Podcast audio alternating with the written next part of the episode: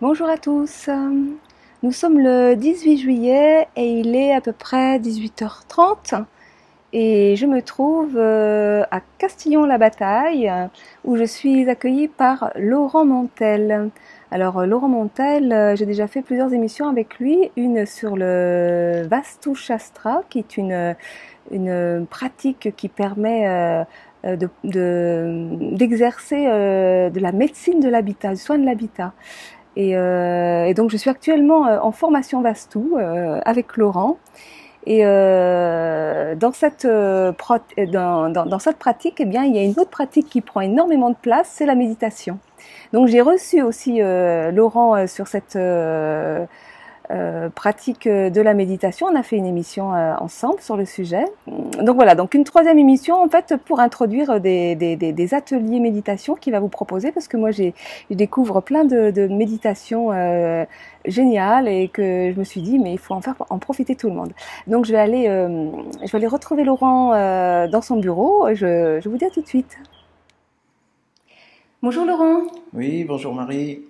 Voilà, donc euh, tel que je annoncé précédemment, donc nous allons parler euh, méditation euh, aujourd'hui. Donc, bah, on a déjà fait une, une, émission sur ce sujet, hein, donc on va pas tout redire. Hein, J'ai mmh. mis le lien sous la vidéo, donc pour ceux qui sont intéressés, ben, vous pourrez aller re-regarder la vidéo. Et donc aujourd'hui, tu vas nous donner quatre quatre méditations à pratiquer euh, chez soi. Donc, euh, ça sera sous forme d'atelier. Donc, pareil, on ne va pas les donner en ligne là. Il faudra vous inscrire. Le lien est sous la vidéo également. Mais avant que tu nous parles de ces quatre méditations, moi j'avais très très envie de parler de ton livre. Voilà, donc j'ai mis la main sur ce, sur ce livre qui s'appelle Yoga et euh, Méditation, une porte ouverte sur la liberté, la sérénité et la plénitude.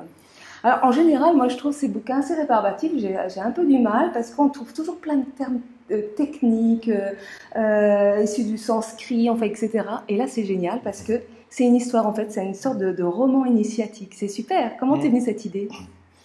Ah, alors, euh, bah déjà, c'est vrai qu'il y a une histoire au départ. C'est-à-dire, je n'avais jamais pensé, en fait, écrire un livre. Et puis, euh, un jour, un ami, dans le, courant, dans, dans, le cours de la conversation, au téléphone, il me dit, tu sais, euh, Laurent, tu vas écrire un livre. Je lui ai dit non, tu rigoles, parce que j'avais jamais pensé en fait à, à écrire un mmh. livre.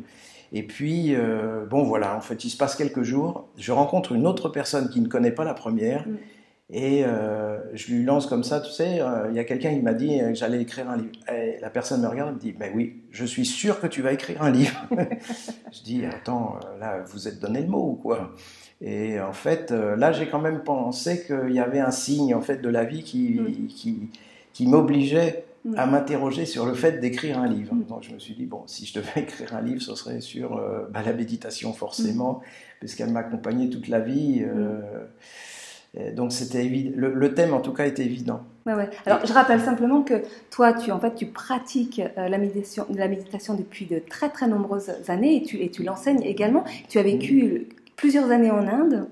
Oui, une dizaine d'années, mais en fait, euh, bon, l'histoire de la méditation, elle a démarré euh, dès l'adolescence, même un peu avant, mais d'une façon euh, spontanée, en fait, sans que je mm. puisse mettre une étiquette dessus. Mm, mm, Donc, c'est à partir de 14 ans exactement que j'ai découvert, en fait, ce qu'était la méditation au travers de livres.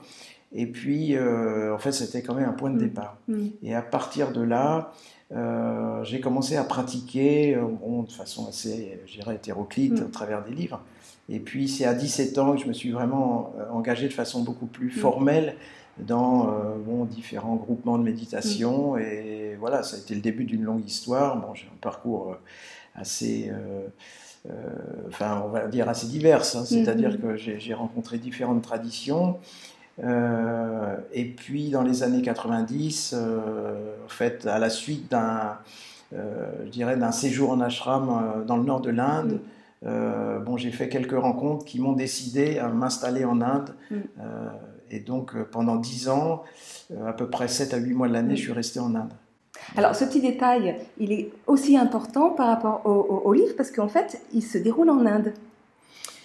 Oui, alors c'est vrai que c'est pas un livre strictement autobiographique, hein, mais il y a des petits clins d'œil quand même parce que ça, les gens d'ailleurs qui me disent oh ça sent un peu le vécu quand même. Euh, alors c'est soit au travers d'histoires que j'ai pu voir avec des, des, compagnons de route qui ont été confrontés à certaines euh, à certaines expériences ou à euh, ou à certaines complications on va dire. Donc en fait pour terminer par rapport à l'histoire de ce livre, c'est que quelques jours après avoir vu la deuxième personne, je, je rencontre un ami pas du tout branché, hein, mm. yoga, méditation. Et euh, je lui dis, oh, tu sais, euh, en plaisantant comme ça, moi je vais écrire un livre sur le yoga et méditation. Ah, il me dit, c'est une super idée, mais alors si tu écris un livre, il faut absolument que moi, qui n'y connaisse rien, mm. je, je, que ça soit limpide pour moi.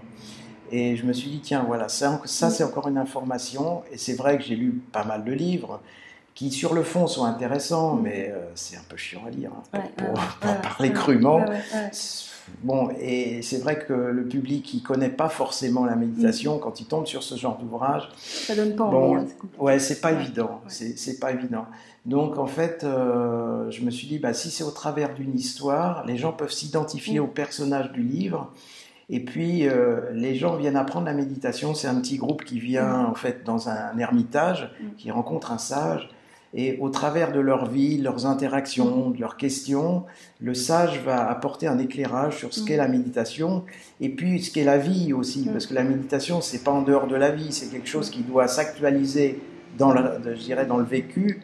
Et, donc, il y a un éclairage sur des thèmes euh, bah, comme les émotions, par exemple, comme euh, euh, la mort, euh, l'amour, parce qu'à un moment il y a une petite histoire d'amour qui se passe entre deux stagiaires, donc là ça les met, l'un d'entre eux est complètement en fait en, le vrac en mental, parce que mm. le mental en vrac je veux dire, parce qu'en fait il est venu faire de la méditation et puis en fait il se retrouve complètement amoureux et la tête à l'envers, mm.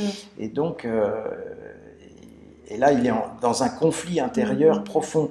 Et en fait, euh, c'est aussi l'histoire de beaucoup de personnes qui peuvent avoir des ressentis, des envies, mais la vie propose autre chose. Et puis, euh, voilà, on est euh, dans des, on va dire, des conflits intérieurs. Et comment gérer, en fait, ces périodes de conflit, comment les aborder? Donc là, c'est ça que je trouve intéressant dans le, dans le livre qui est très proche des gens. Ouais.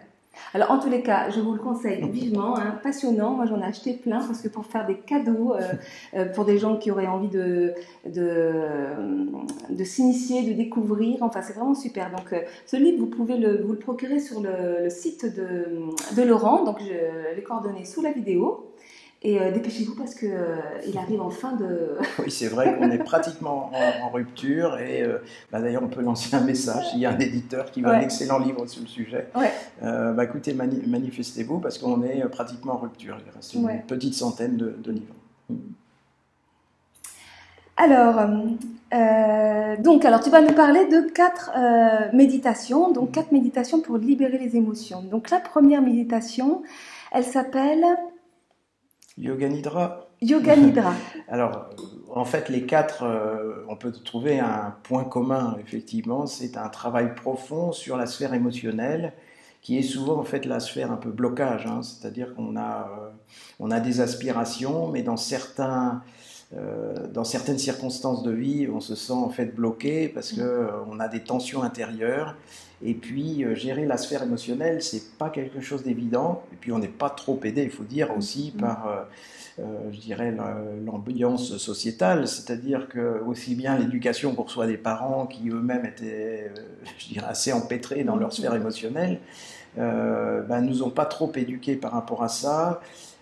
Et puis, dans la société, c'est pareil. Les émotions, c'est quand même quelque chose qui dérange. c'est très fréquent de de s'entendre dire, mais dis donc, voilà, es, oh là là, ça, là ça va pas du tout, tu es un petit peu déprimé, tu es triste, euh, euh, bah écoute, viens, on va aller se faire un ciné. Enfin voilà, on essaye en fait plutôt d'esquiver euh, le, je dirais l'obstacle ou la source de, de connaissance de soi, parce qu'au travers de l'émotion, si on creuse, il y a des choses intéressantes à découvrir sur soi. Et voilà, donc si on n'a pas d'un point d'appui, je dirais un peu technique, euh, bon, ça ne fait pas tout, mais ça peut considérablement aider à actualiser ces dossiers et à, voir, à, les, voir sous un jour différent. Mm. Donc le yoga nidra, c'est une technique euh, qui est issue du yoga satyananda, un yoga avec lequel je me suis investi pendant une vingtaine d'années, qui est quand même assez connu en Occident. Bon, Yoga Nidra, c'est une technique qui est relativement connue et qui a inspiré aussi beaucoup de, techniques occidentales. Par exemple, la sophrologie, il y a eu a une influence certaine du Yoga Nidra par rapport à cette méthode. Euh, alors, ce qu'elle a de particulier, c'est qu'elle se fait allonger. Donc, ça, c'est déjà plutôt sympa parce qu'il y a des gens qui se disent Ah oui, mais moi, la posture, rester assis, c'est compliqué. Donc là, il n'y a plus de problème de posture. Euh, et puis, euh, il y a une méthodologie précise qui permet progressivement de s'intérioriser et d'éveiller la conscience dans des niveaux profonds, qu'on pourrait dire même presque proches du sommeil. Hein, parce que tu as pu expérimenter un peu ces jours derniers. En fait, on flirte avec, la, avec le sommeil et en fait on, actualise des, je dirais, nos dossiers intérieurs par ce frottement mm. avec le subconscient qui permet de faire remonter euh, certaines, euh, certaines impressions intérieures profondes et euh, ça nous permet aussi de libérer de l'énergie. Mm. Alors c'est vraiment une technique extrêmement intéressante qui est facile à suivre. il suffit de la voir en fait, bon, bah, d'écouter, euh, d'écouter euh, les instructions. C'est vraiment très simple. Mm, mm, mm. Et ça apporte beaucoup d'énergie.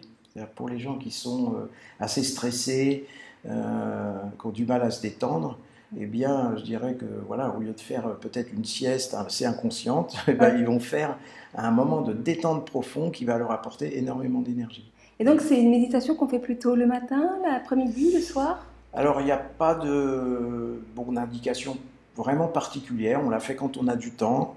Euh, on peut la faire euh, le matin, on peut la faire en début d'après-midi. Bon, c'est vrai que souvent, le début d'après-midi, comme il y a la digestion, on a un peu plus tendance à s'endormir, mais après tout, c'est mm. pas grave.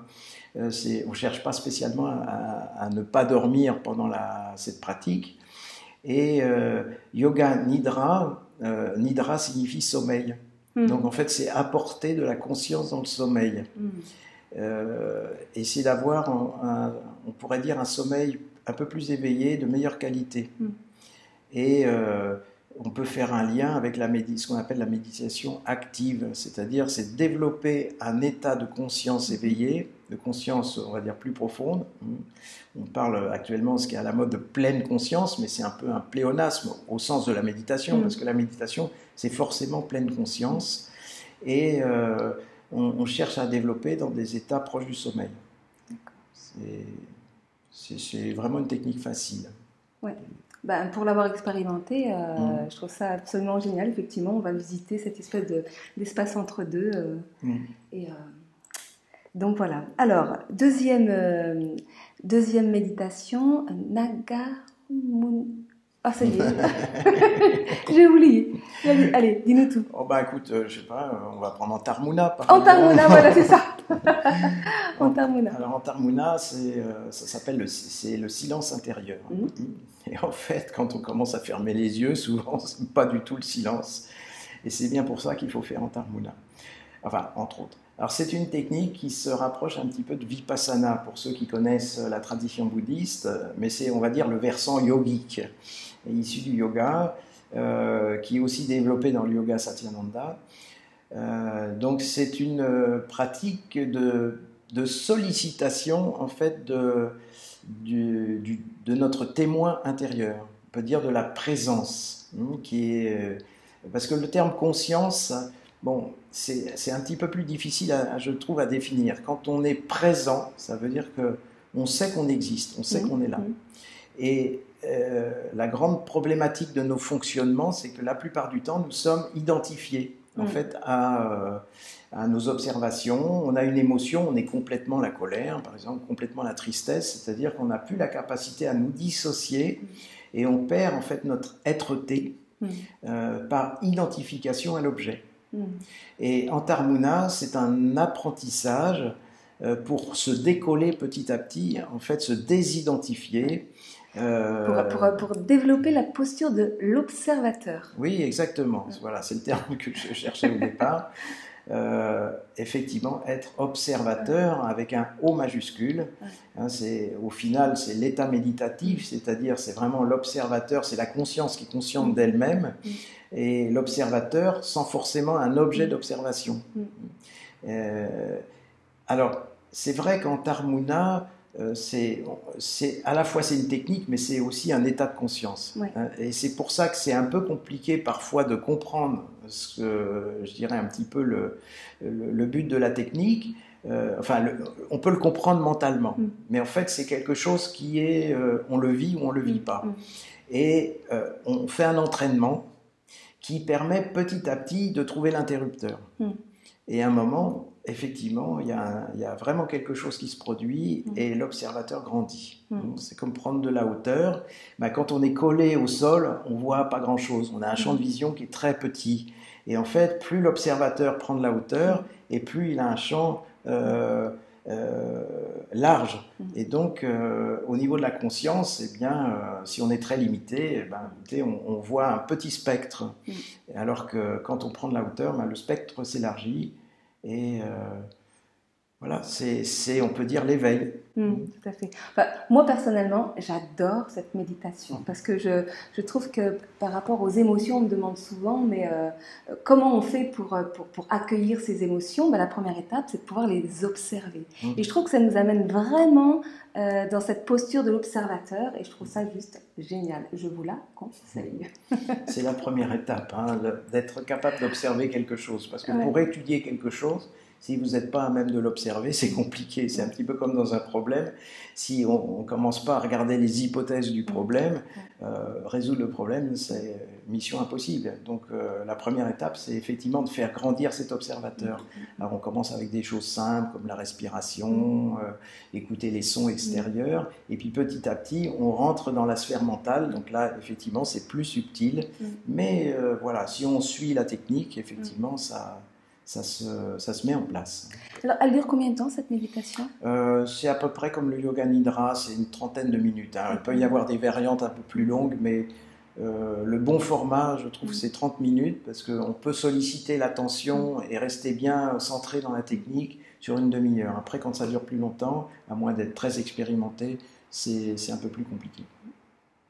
Ok, donc troisième euh, méditation, c'est les kriyas Kriya ah. Mudra. Kriya Mudra. Donc ça, c'est une technique que je pense peu de gens connaissent, mm.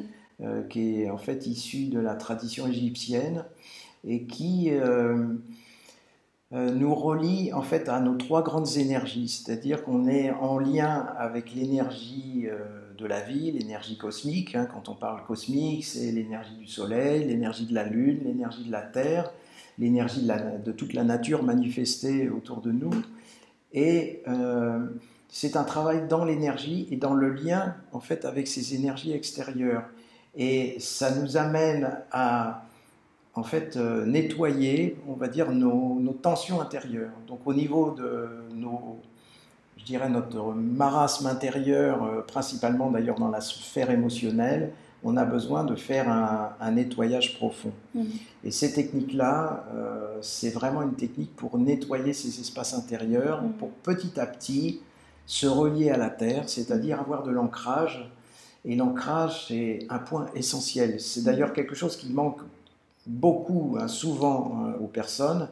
Euh, c'est-à-dire que dès qu'il y a quelque chose un peu compliqué qui arrive dans la vie, eh bien, il y a il y a une telle tempête en surface qu'on peut s'écrouler, on peut tomber, et puis après on met des semaines, voire des mois à remonter, euh, parce que justement il n'y a pas suffisamment d'enracinement. Mm. On peut prendre la métaphore de l'arbre, hein. si les racines sont solides, la tempête souffle, l'arbre ne tombe pas. Et, bien pour l'individu c'est pareil. Et investir en fait nos dossiers intérieurs, je dirais sensibles, un peu profonds, ça nécessite de l'énergie, mais ça nécessite de l'ancrage. Mm. Donc ça, c'est l'étage inférieur. L'étage euh, moyen, euh, qui est plus relié à l'énergie du cœur, eh c'est la capacité à se mettre en lien, en relation, en communication. Moi, j'aime bien dire en communion mm. avec, euh, avec soi-même et avec l'autre et avec la nature en général.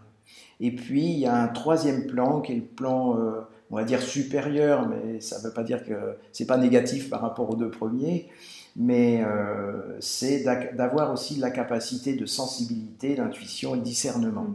Mm.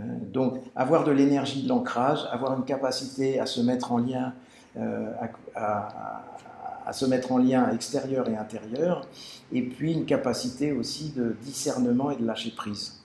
Donc c'est les trois euh, mots clés en fait de cette technique ancrage, relation et discernement. Hmm. Super. Et donc celle-là, elle se pratique plutôt le matin, le soir Alors ça, c'est plutôt le matin. le matin. Bon, pour les gens qui ne sont pas du tout du matin, ils peuvent éventuellement la pratiquer en fin d'après-midi avant le repas hmm. du soir, mais c'est plutôt une pratique matinale euh, parce qu'il y a un petit peu plus d'énergie, euh, d'énergie vitale hein, le matin et c'est plus intéressant à pratiquer. Alors, comme tu nous as expliqué, de la même façon qu'on se nettoie euh, les dents chaque jour, c'est un petit mm. peu le nettoyage des dents du dedans. oui. il y a le nettoyage des dents et il y a le nettoyage du dedans. Exactement, c'est ça. Hein, ça ne nous viendrait pas l'idée en fait de, de faire l'impasse sur la brosse à dents ou la, douche, parce qu'au bout d'un moment, bah, euh, effectivement, c'est, l'hygiène n'est pas là et en fait, euh, l'hygiène intérieure, euh, elle est tout aussi importante. Hein, mais bon, c'est, mm. vrai qu'on n'est pas trop éduqué par rapport à ça. Mm. là, c'est vraiment la douche intérieure. Et donc, celle-là, elle dure combien de temps? Elle dure une petite, un petit peu moins longtemps, c'est 20-25 minutes à peu près. D'accord. Et donc, la dernière, qui s'appelle, je vais te laisser la dire parce que...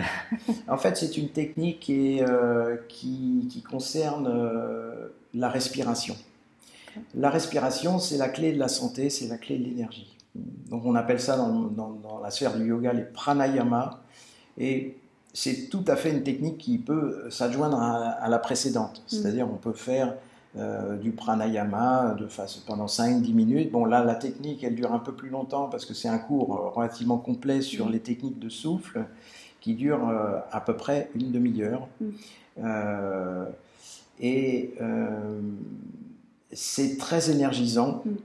Mm. c'est faire grandir la vitalité en soi.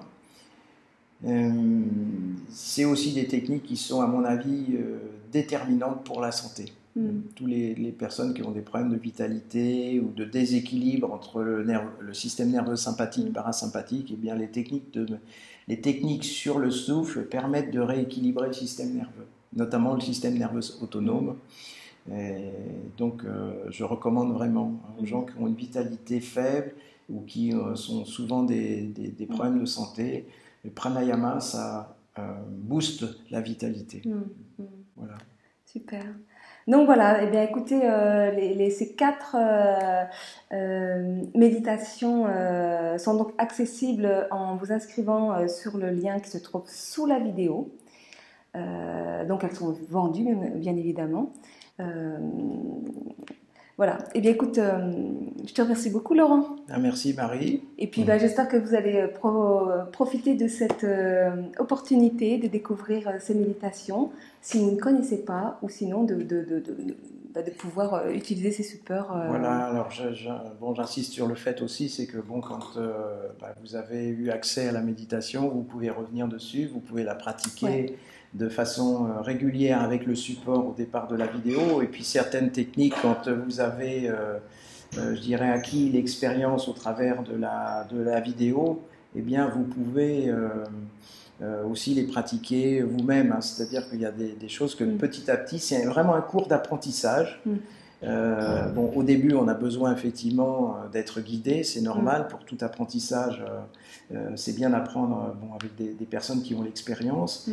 Et puis, bah, progressivement, vous pouvez aussi acquérir de l'autonomie par mm. rapport à ces pratiques. Peut-être la première, le yoga nidra, c'est un petit peu plus compliqué parce qu'en en fait, comme on est allongé, souvent qu'on flirte avec le sommeil, bon, ben, pendant vraiment longtemps, c'est utile d'avoir le support, mais pour les autres techniques, Hein, quand vous avez fait une dizaine de fois guidé, en fait, vous pouvez très bien aussi les pratiquer euh, mm. euh, sans, le, sans, le, support. Mm.